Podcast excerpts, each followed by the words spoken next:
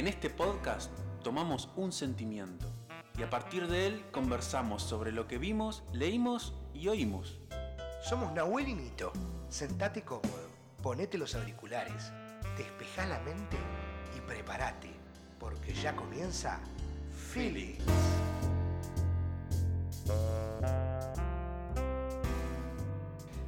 Muy buenas tardes, días, noches. Bienvenidos a Feeling Podcast. En este episodio vamos a hablar de una emoción en particular que según un autor, que después vamos a hablar más adelante, es la emoción más antigua del mundo. Bienvenido, Nahuel. ¿Cómo va, Anito? Bienvenido vos, bienvenido a toda la audiencia una vez más en este quinto capítulo ya de Feelings. Y hoy nos toca, hoy nos suscita una emoción que, que es muy interesante y que es el miedo. Y yo para eso traje un poema de Carver, este cuentista y poeta estadounidense. Raymond Carver. Que justamente se llama El miedo. Ah, bueno. Y dice, miedo a ver un coche de la policía acercarse a mi puerta, miedo a dormirme por la noche, miedo a no dormirme, miedo al pasado resucitando, miedo al presente echando a volar, miedo al teléfono que suena en la quietud de la noche, miedo a las tormentas eléctricas, miedo a la limpiadora que tiene una mancha en la mejilla, miedo a los perros que me han dicho que no muerden, miedo a la ansiedad, miedo a tener que identificar el cuerpo de un amigo muerto, miedo a quedarme sin dinero, miedo a tener demasiado, aunque la gente no crea esto, miedo a los perfiles psicológicos, miedo a llegar tarde y miedo a llegar antes que nadie miedo a la letra de mis hijos en los sobres, miedo a que mueran antes que yo y me sienta culpable, miedo a tener que vivir con mi madre cuando ella sea vieja y yo también, miedo a la confusión, miedo a que este día acabe sin una con una nota infeliz, miedo a llegar y encontrarme con que te has ido, miedo a no amar y miedo a, a no amar lo suficiente, miedo de lo que yo amo resulte letal para los que amo. Miedo a la muerte, miedo a vivir demasiado, miedo a la muerte. Ya he dicho eso.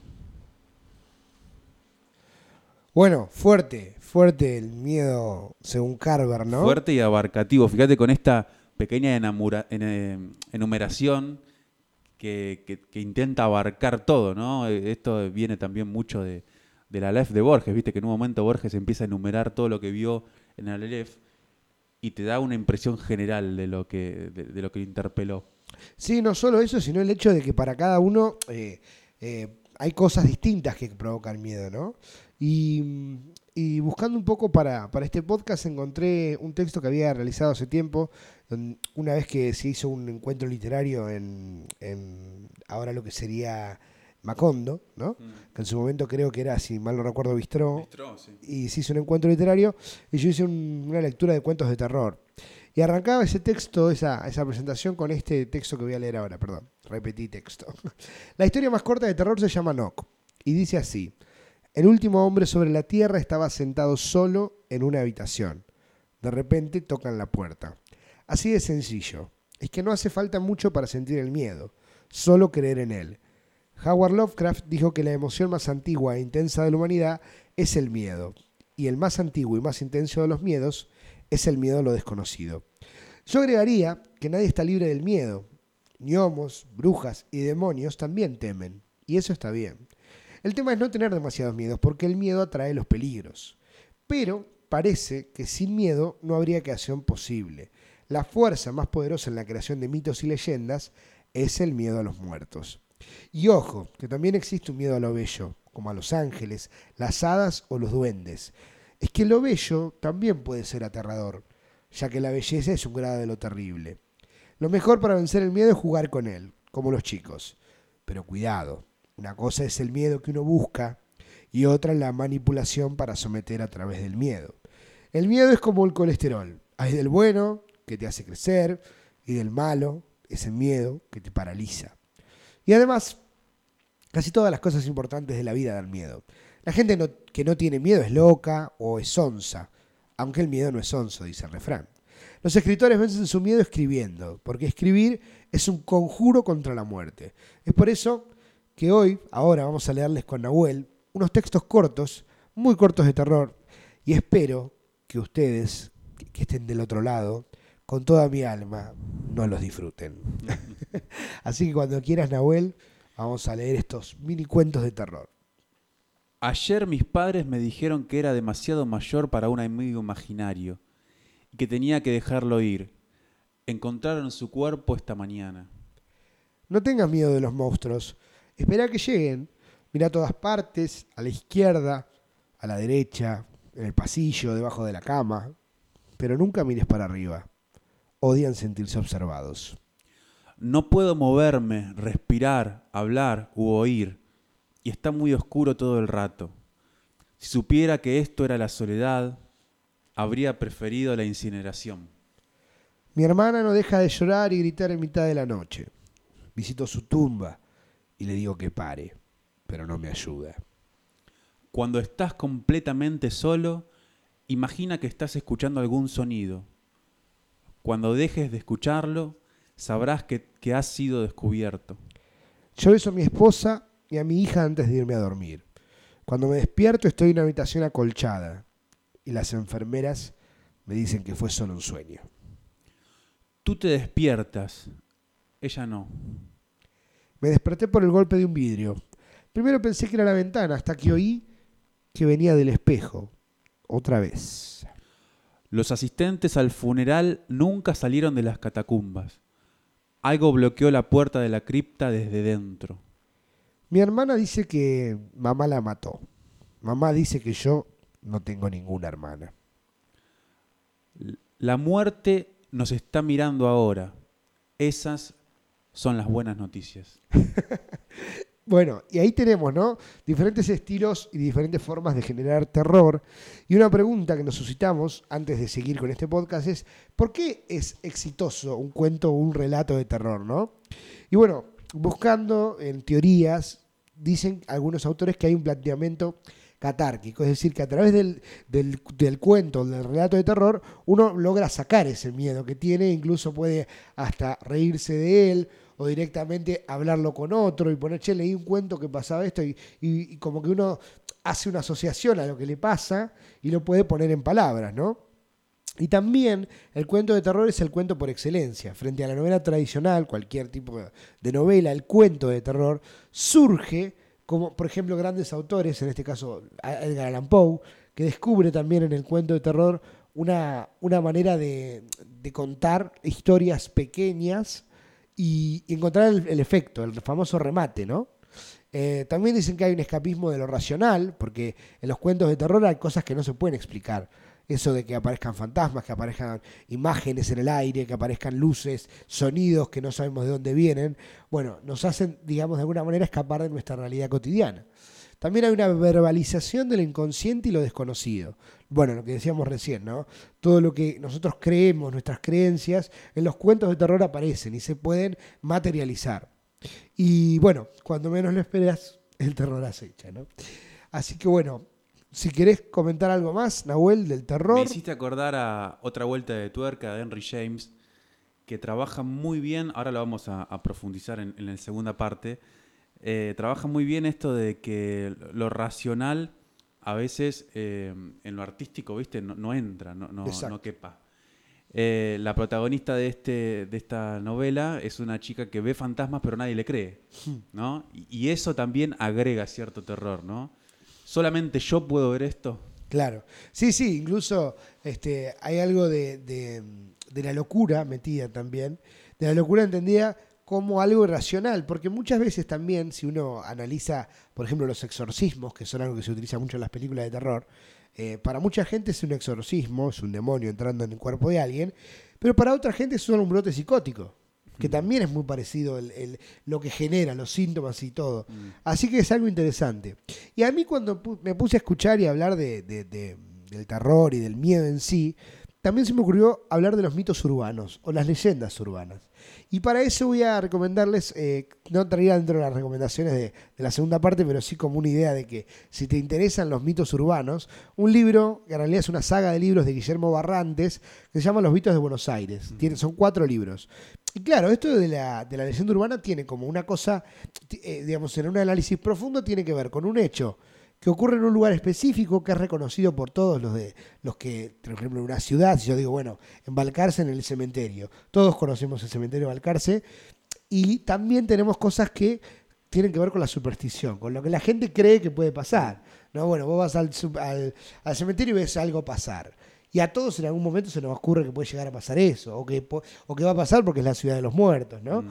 Y, y, siempre tiene también un contenido de que lo que yo te cuente hoy, vos lo vas a volver a contar y le vas a agregar algo más. Mm. Y hay muchas leyendas urbanas, incluso en Balcarce, por ejemplo, el Monte del Cura. Eh, yo no sé si a vos te la contaron alguna vez esta leyenda urbana de que más o menos es así, es alguien que sale del boliche no sé si en ese momento era el Sportivo que estaba donde está el Fangio ahora, el Café Fangio, ya sale con algunas copas de más, pasa por el, por el Teatro Municipal, por esa calle, por la, la 16, por la 16, y se le aparece, digamos, en medio de la calle lo que podría llamarse un chupacabra, ¿no? Un, como un monstruo, un ser peludo, así en cuatro patas, eh, con, las, con las manos retráctiles, ¿no? Unas garras, unos ojos saltones y de repente salta y salta al techo del teatro. No sé si alguna vez te la contaron. No me la contaron. Bueno, supuestamente, como toda leyenda urbana, dicen que salió en el diario, que alguien lo contó y que la gente no lo creía. Bueno, a mí me encantan las leyendas urbanas. No sé si a vos te, te gustan, pero yo soy un, un, buscador de leyendas urbanas y hay un montón. Me gusta, me gusta y también creo que también refiere a que de generación en generación, esto que decías que le vamos aportando cosas, bueno, el miedo sobrevive, ¿no? Si bien es la emoción más antigua, creo que también ha sobrevivido el miedo y nos ha hecho sobrevivir el miedo. Por ejemplo, ¿no? Cuando en la antigüedad, si, si estábamos todos en una cueva y apareció un lobo y bueno, tenemos que saber que ese lobo es el peligro, está bien ser sin miedo, es, es como una herramienta de supervivencia. Y por otro lado, esto, esto volviendo a Borges, ¿no? Borges va a estar muy presente hoy. Eh, saber que cada vez que aparezca algo parecido a un lobo, ya sea el lobo en sí o, algún fenómeno parecido a un lobo, o incluso la sombra de un lobo, ya enseguida el miedo también aparece y nos atemoriza, así como también nos pone en estado de, advertencia. Claro, sí, de alerta y de, sí, lo que decía recién, por ahí no aparece el lobo, pero escuchás a lo lejos el aullido y ya eso te pone en ese, en ese estado presente de que también es como una, una como bien decías vos, algo de supervivencia, ¿no? Esto de prepararse a lo que puede llegar a venir y que incluso puede ser la muerte, ¿no? Eh, es muy, muy interesante. A mí me gusta en ese sentido los indicios del miedo, ¿viste? Eh, Steven Spielberg en Tiburón. Mm, la música. La música, las cámaras, y vos nunca ves el tiburón hasta... pasan 50 minutos y no aparece el tiburón pero el espectador ya siente que algo estás echando por las cámaras, por la música. bueno, es muy interesante. El otro día leía un análisis que hizo un canal de YouTube que seguramente mucha gente lo conoce, que se llama Te lo resumo así nomás, donde el, eh, Jorge Pinarello, que es el que realiza el canal, hacía una, un análisis de cuál sería la mejor película para él de Steven Spielberg. Entonces contaba que muchas películas, en este caso eh, Tiburón, no tenía, no contaba con, la, con el dinero de producción, ¿no? Entonces por eso él busca esta manera, a través de la música, a través de los planos, de no mostrarnos el tiburón porque no, realmente no tenía la plata para mostrar el mm. tiburón. Y, y cómo eso se transforma en otra cosa, ¿no? Y tiene otra significancia, significado. Y también eh, Psicosis, por ejemplo, recuerdo esta de... ¿no? Esa música ya directamente nos prepara para que algo... hay, algo muy curioso en eso, y es que la música se agregó después de esa escena. Mm. Se hizo la escena y después se agregó la música, y, fue un cóctel milagroso. Y, bueno, hay una anécdota también de, Psicosis de que de verdad que Hitchcock asustaba a las actrices todo el tiempo. Como que le gustaba eh, provocar eso, ¿no?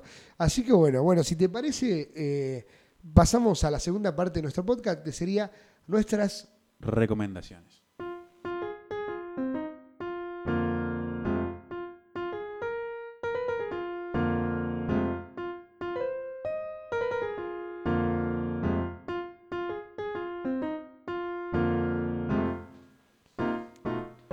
Para comenzar con nuestras recomendaciones, vamos a empezar a hablar un poco de los libros. Libros, cuentos, escritores. Y obviamente no podemos nombrar al terror sin, sin nombrar a Lovecraft, eh, como decíamos recién, que es el que de alguna manera da la definición de esto de que el, miedo es la emoción más antigua. Eh, cuentos de Lovecraft así muy famosos es eh, ¿no? esta, esta misteriosa criatura marina enorme que en algún momento, cuando sea el final de los tiempos, va a salir de su, de su, de su cueva, de su guarida, y bueno, va, va, a ser el destructor del mundo, ¿no? Mm. O Nietzsche hablaba mucho, y creo que fueron contemporáneos, Nietzsche hablaba mucho de los, los monstruos marinos, ¿no? De que a veces nos olvidamos de que en el planeta el 70% es, es agua y es incertidumbre, y no sabemos qué hay ahí. Qué miedito. Y el día que aflore todo eso, bueno, ahí lo vamos, lo vamos a tener que ver cómo, cómo nos arreglamos. Y, él decía que de alguna manera no hay que olvidarnos de esos monstruos marinos porque a veces nos aburguesamos en lo terrestre y no exploramos esa parte, ¿no? Exacto. Él decía eso. Mirá qué bueno. Qué bueno porque sí, eh, eso que decís del mar a mí me parece eh, me da cosa eso, me da miedo en serio, ¿no? Estas criaturas que directamente están, no a miles, a millones de, kilómetros por debajo que ni siquiera sabemos qué hay. Bueno, hay una película ahora de este año que se llama Alerta en lo profundo. No, Alerta en lo profundo es la otra. Eh, Alerta en lo profundo es la de los tiburones. La de los tiburones, pero hay una que se llama, creo que se llama igual, ¿eh? Que es de este año, que, los invito de paso a que la busquen. Eh, que trata justamente de eso, de un grupo de, científicos que baja a las profundidades y se encuentra con bichos que no había visto nunca. Y, bueno, y corre peligro su vida y no hay manera de comunicarse con el exterior porque... Están ahí abajo. Están ahí abajo. bueno, vos sabés que eh, James Cameron, el director de Titanic, de Avatar, hizo una experiencia, creo que fue el humano que más bajó, porque él, eh, con, un grupo de científicos, claramente, eh, hizo una cápsula con cámaras y todo, y fue el que más bajó dentro de esa cápsula a, las profundidades enteras, ¿no? Yo no me acuerdo porque no me lo vi hace poco el documental, pero me parece que en sí no se pudo ver tampoco mucho, porque como que las criaturas ahí abajo son muy pequeñas y, mm. hay mucho, mucha bioluminiscencia también. Hay que decirlo, también es todo oscuro. Exacto. No hay acceso de luz. Exacto. Así que bueno. Y otro de los, de los autores que por ahí recomendamos también, maestros del género del terror, es el Edgar Allan Poe, ¿no? Y lo que predomina por ahí en sus cuentos es lo grotesco, la, putrefacción y la muerte, ¿no? Estas ideas como, como, como centrales en sus historias para generar este, este miedo, este terror en los, en los lectores. Mm. Y con cosas tan eh, que parecieran tan burdas como el corazón, ¿no? El corazón, del ator, por ejemplo. El corazón delatándote ante los que te vienen a buscar, ¿no? E, ese cuento tiene muchos momentos. Después también el tema del ojo, de cuando el, asesino va a mirar al otro y ve que el ojo se. El viejo. El, viejo, claro, con la linterna que le apunta en el ojo. Es, no rompas nada, ¿no? este, es muy, muy, muy bueno. Y bueno, el, eh, cuentos de Lovecraft, La caída de la casa de Asher, El gato negro. El gato negro es. Eh, creo que es el gato negro, ¿no? Sí, el gato negro creo que es. Eh, la historia de Plutón, este gato que, que se vuelve medio medio diabólico en cierta manera. No vamos a expoliar el final de los cuentos, pero muy buen cuento. Bueno, el, famoso poema del cuervo, que él eh, dice, ¿no? Decía cuando, cuando lo armó en alguno de sus escritos que él quería poner un, hecho, un animal. Y le decía, un loro. Pero sí, pero el loro dice, mm. no, lo va, no va a tener tanto, tanta fuerza, ¿no? Entonces pone este cuervo que lo único que dice es nunca más. Mm. Y la idea de un cuervo que habla, ¿no? Ya eso te pone de los pelos. Sí, también buscar ese animal, ¿no? Van Gogh también hizo una... Eh, fue la última pintura de Van Gogh que se llama Cuervos sobre el maíz. Y ya se estaba terminando su vida prácticamente. Él sentía que los cuervos eran un poco la sociedad. Viste que Artaud después dice que, que, a Van Gogh lo, suicidó la sociedad, ¿viste? Eh, es, esa metáfora de los cuervos me parece que era en ese momento pareciera muy contemporánea. Y también la muerte de Edgar Allan Poe muy, muy misteriosa, muy enigmática, esto de que apareció, eh, si mal no recuerdo, en una plaza de la nada, medio perdido y ya directamente eh, desaparece muerto, ¿no? Pero, pero bueno, hay toda una historia, hay que hay una película también de Edgar Allan Poe, que ahora no me voy a acordar, pero, pero búsquenla porque si ponen Edgar Allan Poe película, que cuenta toda esa historia, ¿no? De, su locura, porque también tenía una locura mm. en, sí él. Bueno, después aparecen las ghost, las ghost stories, que serían las historias fantasmas, que fue un género muy popular en Inglaterra y donde, donde bueno, claramente aparecen los fantasmas, ¿no? Y de ahí deriva la novela gótica. Y aparecen autores como Bram Stoker, por ejemplo, el de Drácula. Eh, también tenemos eh, Saki, que es otro gran escritor. Bueno, Guy de Maupassant, que ya después viene con el terror psicológico, ¿no? Estas mentes perturbadas. Recuerdo un cuento que se llama La Vendetta, de una mujer que le matan el hijo, y ella durante el cuento eh, entrena a su perro para que, para que aprenda a degollar o a atacar al cuello, ¿no? Y, y la venganza es ir a buscar al tipo y, y pedirle al perro que lo mate, ¿no? Y toda esa, esa cosa de, de, de esta gente que, que de alguna manera tiene algún problemilla en su cara. Está buenísimo ese cuento porque cuando ella entrena al perro, esto es un detalle que por ahí pasa de largo, pero cuando ella en- entrena al perro, eh, construye como una especie de, muñeco Sí. que se parece al, al Y le asesino. pone ¿no? una corbata incluso. Sí. Es, es muy, muy interesante. Y bueno, y ese terror está centrado en los miedos y las obsesiones del hombre. ¿no? Recuerdo otro cuento de Maupassant que tiene que ver con un hombre que le escribe una carta a su amigo porque dice que se va a casar. Dice que se va a casar porque no, no soporta la idea de estar solo. Porque cuando está solo, está él. Y nunca te queda claro que es ese él. Pero él dice que lo escucha, que lo observa, que lo mira. Digo, y eso también es lo genial de la escritura, cuando no te muestran nada, sino que lo insinúan, ¿no? Mm. Incluso, este, después hay otros cuentos, por ejemplo, Frit Frack de Julio Verne, que, que hace un juego con las palabras, se de- repite Frit, eh, por ejemplo, el viento acecha, Frack, tal cosa, y es un doctor que va a ver un moribundo, y bueno, no lo voy a contar al final, pero míralo porque es un cuento corto. Después está Gabriel Ernesto de Saki, que es la historia de un, hombre lobo, de un hombre lobo eh, que se llama eh, Gabriel Ernesto en este caso, y, y lo toman al hombre lobo desde otro costado, no como la bestia, sino como, como alguien que, que realmente no le queda otra, porque si vos fueses un hombre lobo en serio, no, no es que vos matás por ser una bestia, porque tenés que alimentarte, porque no te queda otra, ¿no? Eh, eso. Y bueno, y después eh, hablando de, seguimos hablando de terror, vos tenías también un- una escritora, es decir, Sí. muy famosa ahora, argentina, ¿es, ¿no? Bueno, Mariana Enrique ya la hemos mencionado en este podcast en, en alguna otra ocasión. Eh, Mariana Enríquez es una escritora que se está dedicando al género de terror desde hace muchos años y que en este lapso último de tiempo ha cobrado mucha relevancia por su última novela Nuestra parte de noche, aunque también tiene cuentos de terror. Eh, hay un libro muy bueno que se llama Las cosas que perdimos en el fuego.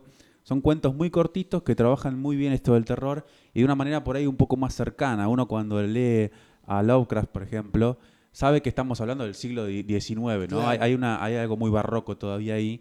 Pero cuando lee a Mariana Enríquez, por ahí, para adentrarse en el mundo del terror, eh, es como leer, por ejemplo, a Stephen King, ¿no? Uno, uno lo, lo ve como casi como, como una, como si lo estuvieran contando una sobremesa, ¿viste? A la historia. Exacto. Y, mm, y bueno, y hablando propiamente de Stephen King, recomendar muchísimas películas y muchísimos, porque se han hecho muchas películas de sus novelas. Eh, en La hierba alta, voy a- Eh, eh, antes de esa, que es la última, eh, para los que no sepan, Cementerio de Animales, It, Misery, Carrie, El Resplandor, La Niebla. Eh, bueno, creo que esas son las más famosas, ¿no? Y en La Hierba Alta, que me la, va- la vas a contar ahora, es una de las más nuevas, ¿no? Que hizo con el hijo, me dijiste algo Sí, así. hay una que, que se llama 1922 también, que también está en Netflix, que es de él. Bueno, como, como verán, es un escritor que se dedica al terror de, de toda su vida y, y muy reconocido también. Eh, y este, en esta película está buenísima porque lo mismo que decías hoy vos, no hay demasiado presupuesto en esa película. Es un, son dos hermanos que van por la ruta, se bajan en un, en un eh, como una especie de como una barricada ahí y, y para descansar los pies, qué sé yo, y escuchan que en la hierba que hay ahí detrás del alambrado hay un nene llorando que pide salir. Mm. Y entonces el, el hombre dice, bueno, me meto. No, me, no te metas. Me meto y, y plena luz del día, ¿viste? ¿Qué va a pasar? El espectador sabe que va a pasar algo, pero el tipo, ¿viste? Bueno, me meto, hay un pibe llorando. Eh, y se mete, ¿no? Y no lo encuentra el pibe. El- el- parece que la voz del, del chiquillo se va corriendo del lugar, ¿no? Y entonces eso hace que él también se empieza a perder en la hierba alta y, y- y- y le pida a la mujer que quedó afuera, a la hermana, que lo guíe, que diga, decime dónde está la salida para salir yo. Mm. Y, y la, la voz de la mujer también se empieza a, a perder, ¿no? A, a alejar. Y en un momento se mete la chica también, ¿no? Y ahí empieza, bueno, el- son los primeros 15 minutos. Ahí empieza todo lo que, lo que, lo que va a suceder. Pero la escenografía no es más que eso, hierba alta, no hay otro indicio. Hay una casa que parece de referencia para ellos que también se va corriendo, pero la escenografía es hierba alta, no hay nada más. Fantástico, fantástico. Y bueno, de ese, de ese estilo de cuentos donde, donde digamos, eh, donde no hay una predominancia de, de cosas así eh, como fantasmas o cosas tan, tan extrañas o irracionales. Hay un cuento muy, muy, muy interesante que se los recontra, súper recomiendo de Leonora Carrington, que se llama Los Conejos Blancos. Es un cuento que tiene eh, un poco de lo que hablábamos del año, del año pasado, el podcast pasado, del asco, tiene un poco de perturbación y tiene mucho de imagen, de imagen de, de que vos lo lees y la imagen te lleva, ¿no? Eh, aparece un personaje que, que tiene una vecina muy particular, que un día lo invita a pasar a su casa y en su casa pasan cosas, no voy a contar nada. Los conejos blancos de Leonora Carrington. Recuerden que todas las recomendaciones están abajo en, en los comentarios, digamos, o en, o en la descripción de los podcasts, ¿sí? Eh, y hablando también de, de- de cuentos para, para recomendar, voy a recomendar dos cuentos. La pata de mono de J. J. Jacobs, que seguramente lo habrás visto porque lo referencian un montón, sobre todo en Los Simpsons. Sí. Es ese cuento donde alguien eh, compra una pata de mono y la concede deseos. Pero todos los deseos tienen una parte trágica. No, no es un- el deseo porque sí, sino que hay una consecuencia. Eh, que en Los Simpsons está fantástico cuando Lisa, por ejemplo, pide la paz mundial y, y directamente lo vienen a atacar los extraterrestres y no tenemos armas. es muy bueno, es muy bueno. Bueno, y el otro cuento es La casa del juez de Bram Stoker, que es el, escritor de Drácula, que es un joven que necesita ir a estudiar porque está por terminar sus estudios y se va a alquilar una casa, que era la casa de un juez de una ciudad. Nadie la quiere alquilar, él no sabe por qué, va y de repente se da cuenta que la casa está habitada por ratas. Ratas que por la noche no lo dejan ni siquiera dormir por el ruido que hacen, ¿no? Y como eso le va generando casi como el resplandor, toda una locura. Y bueno, léanlo en la casa del juez. Y argentino, tenemos dos cuentos para, para bueno, dos escritores, mejor Mm. dicho, ¿no? El primero de ellos es Quiroga. Sí. Y, y no sé, estos dos eh, cuentos que hemos elegido, que digamos, son los que más... Sí, bueno, El almohadón de plumas es un cuento sobre, mm, sobre una, una novia que empieza a enfermarse en una cama, está postrada, y que al principio parecería que es algo pasajero, que es algo efímero, y de a poquito se empieza a complicar cada vez más, y nadie sabe qué es lo que sucede, ¿no? Eh, el, el- el novio está desesperado, trae enfermeras eh, todo el tiempo, la cuida, está todo el día, deja su trabajo, pero nadie sabe qué es lo que sucede, ¿no? Y resulta que al final, no lo vamos a, a spoilear el No, final, yo creo que... pero hay un gran monstruo que está oculto en un lugar que, que es estratégico y que ahí está el ingenio de, de Quiroga y, y que es en la almohada, ¿no? En, en la almohada está el monstruo que la está de alguna manera succionando la energía. No solo eso, lo genial de Quiroga es ese final, ese epílogo, donde dice, no vamos a spoilear nada, porque seguramente alguna vez lo has leído, pero si no, léanlo igual. es, un, es un piojo, ¿no? Una especie de, de parásito, de piojo, pero piojo parasitario. Y él pone que en algunas ciudades o en algunos lugares de Latinoamérica existen. O sea, pone en Sí, el... ese detalle. ese detalle de que puede llegar a pasar, que en realidad no, pero eh, está tan bien construido. Y el otro cuento de Quiroga también terrible, la gallina degollada, ¿no? Estos tres idiotas, estos tres tontos que terminan matando a su, a su hermana, ¿no? Mm. Que es el sol de la casa. También, impresionante. Y de Cortázar, vos querías hablarnos un poco de La Noche Boca La noche Arriba. boca arriba. Bueno, La noche boca arriba es un cuento que empieza, mm, empieza eh, con un accidente de tránsito de un hombre que va en moto, eh, tiene un accidente, trata de esquivar a alguien, a un transeúnte, y vuelca, ¿no? Y termina en el hospital, ¿no? Por eso se llama La noche boca arriba. Él, está en el hospital postrado y, y trata de dormirse, ¿no? Y, y los sueños que, que empieza a tener durante esas noches empiezan a tener un hilo conductor. Él empieza a soñar que eh, va por un pasadizo con unos indios y que lo están llevando hacia su muerte, ¿no? Él parece, empieza a sospechar que está con, eh, en ese sueño está condenado a muerte y que esos indios que lo llevan en esa camilla lo están llevando hasta su propio fin, ¿no? Entonces se desespera por despertarse y cuando se despierta ve que todo ese hospital de alguna manera era, bueno, eh, era la vida real. El problema es que ese sueño de alguna manera se empieza a agrandar, es muy borgiano también este cuento. Se empieza a agrandar cada vez más este cuento, este, esta parte del, del sueño, que, que en un momento se da cuenta de que el sueño en realidad era el otro. Hacia el final se da vuelta todo y se da cuenta que la realidad es esa, que él es un indio que va hacia su muerte, que lo están llevando hacia su muerte, y que él estaba soñando Lo de la moto. y- lo de la moto, lo del hospital, lo del accidente, ¿no? Fantástico. Es, es increíble, les recomiendo mucho porque aparte es muy cortito, el el que por ahí quiera adentrarse en el mundo de Cortázar, que es fabuloso, pueden leer La Casa Tomada también, eh, es, es muy cortito, se lee muy rápido y es muy sencillo, ¿no? Exactamente. Y hablando un poco de, ese- de esas películas que juegan con, con- con los sueños o con, con las revelaciones, con las alucinaciones, hay una película del 2019, del año pasado, que se llama El Faro, donde actúan Robert Pattinson, que sería el de Crepúsculo para que la gente lo O entienda. el de Batman fácil, ahora. o ahora el de Batman, y el gran William Dafoe, ¿no? Este actorazo que es Actorazo. Grandioso. Y bueno, es esa eh, historia de un farero, de un farolero sería en todo caso, de alguien que vive en un faro, ¿no? El, el guardia de un faro de una costa, y, y viene un tipo joven, esto está a- eh, ambientado en la década de 1890, y ellos tienen que estar cuatro semanas ahí porque supuestamente venían a hacer un relevo y, cae una tormenta y no viene nunca el relevo. Y es- no hay comida. Y se están volviendo cada vez más locos. Y hay una cosa muy interesante que, más allá de que, de que psicológico en la película, no tienen por ahí escenas que vos digas, ah, me reasusté, sino más bien es como la mente los va engañando y los va transformando. Y hay una conexión con el mito de eh, eh, Prometeo, el que roba la luz, ¿no? Porque el primer farero, en este caso el William Dafoe, tiene como una eh, em, obsesión con la luz del faro. Se va y se desnuda ante el faro y no lo Mm. deja ir al otro, al faro. Eh, está- es muy interesante, así que el faro, una gran recomendación. Y vos me hiciste acordar recién con eh, La hierba alta, la película Señales, del 2002 que nos cuenta la historia de dos hermanos en una granja y también la idea de los extraterrestres, extraterrestres, y, la- y los, los campos de cultivo, ¿viste? Esos campos donde están también la hierba alta y de repente empiezan a ver que pasan cosas o que, o que hay marcas.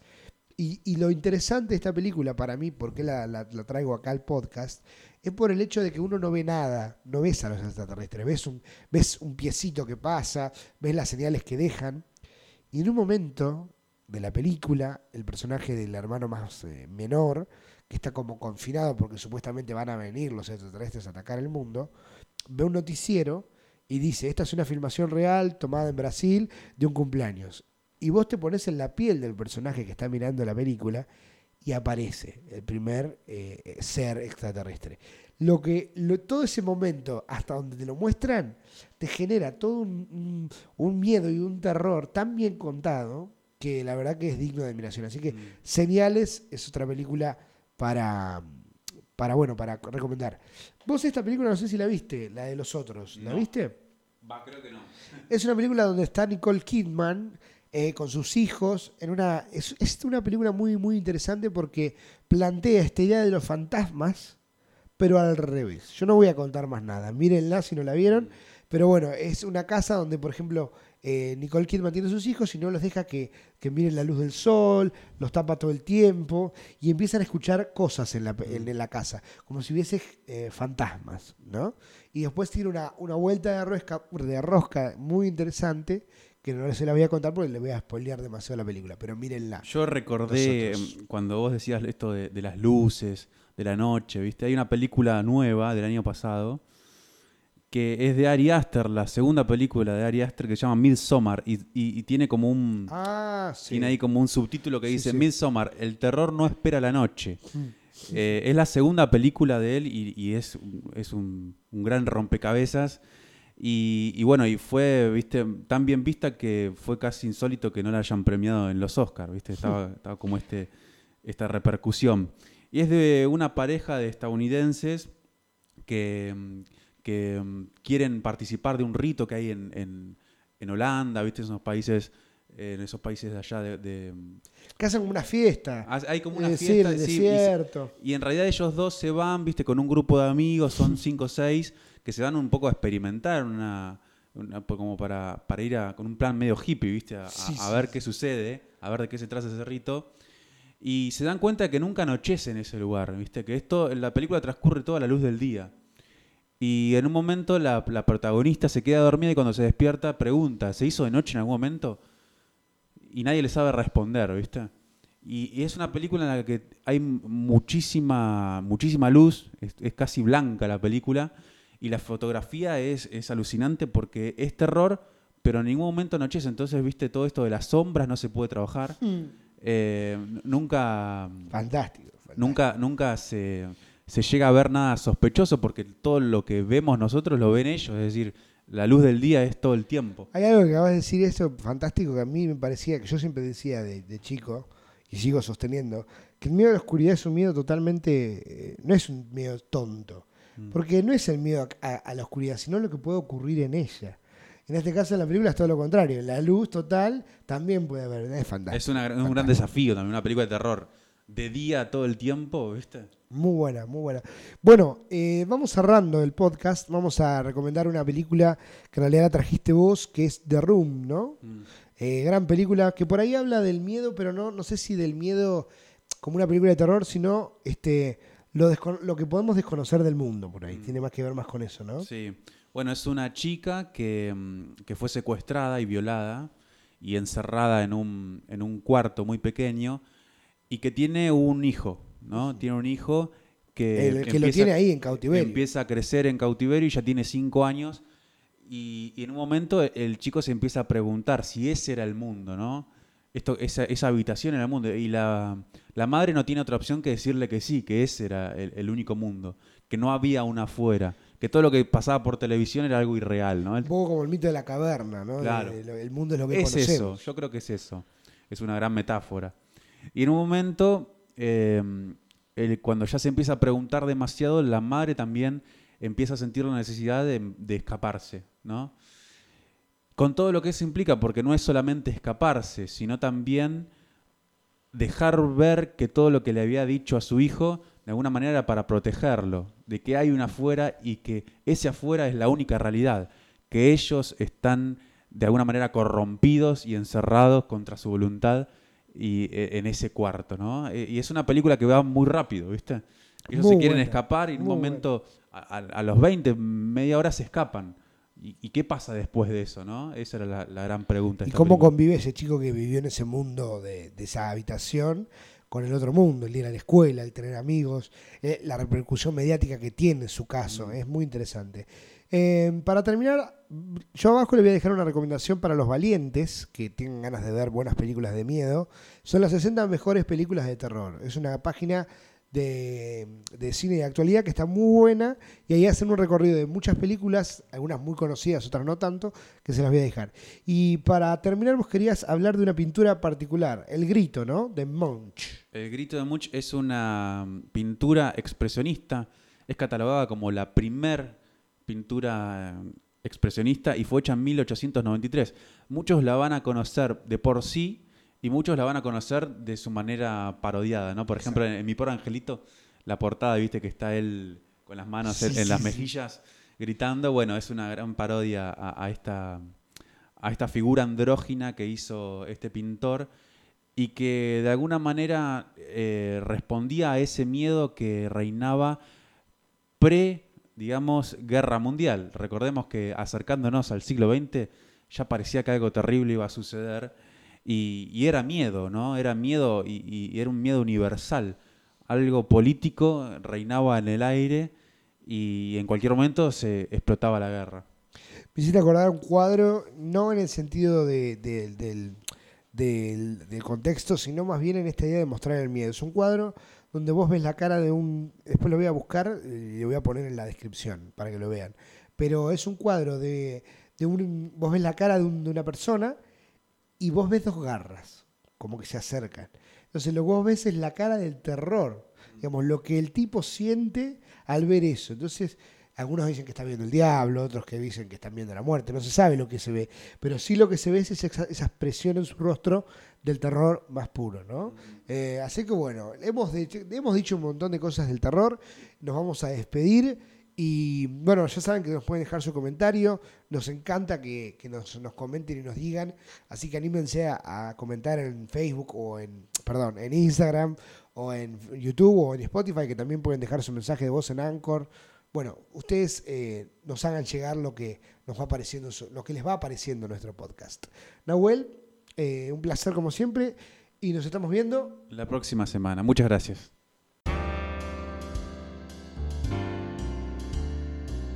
Ya terminó Feelings. Gracias por estar del otro lado.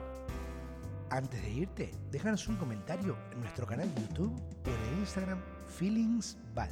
Hasta la próxima semana.